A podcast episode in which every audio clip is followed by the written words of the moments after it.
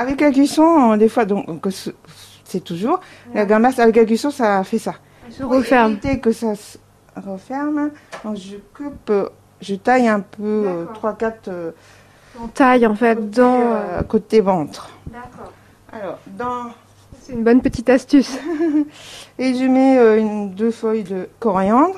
Ça, ça vient de la ferme de euh, Être euh, Rousseau de Dinan, Toile sur Dinan.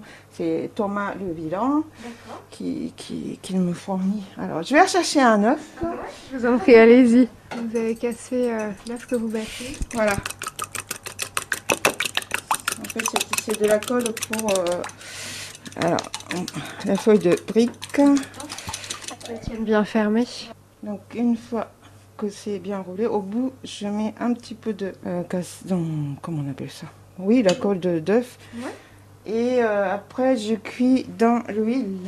Avant de frire les gambas, je finis ma sauce, euh, la coulis de donc mangue, avec un mixeur.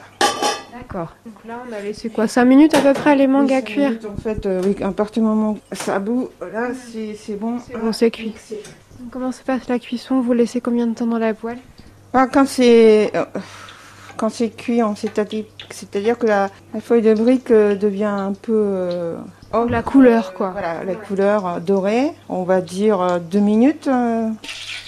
Là, c'est bien croustillant. Dans une assiette, euh, je vais mettre un petit peu de mesclun. Ça vient de chez Thomas, donc euh, toujours euh, mon maraîcher bio de Toiré-sur-Dinan.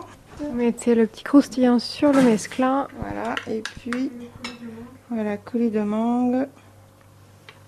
Et j'ai oublié le radis euh, red meat de chez Thomas aussi. Et voilà, c'est terminé. Et on peut servir comme ça.